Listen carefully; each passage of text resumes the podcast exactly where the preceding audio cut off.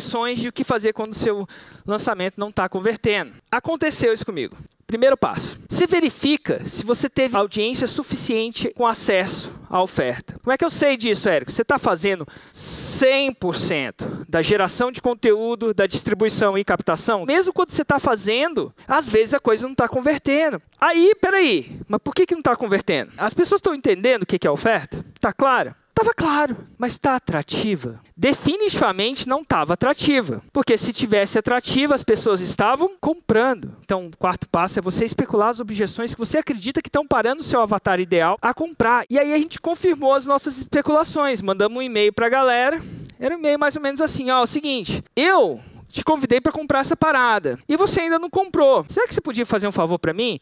Ver o vídeo de vendas, disso e depois me dizer por que você não comprou, ele te dizer por que ele não comprou vale muito mais do que ele comprar. Por quê?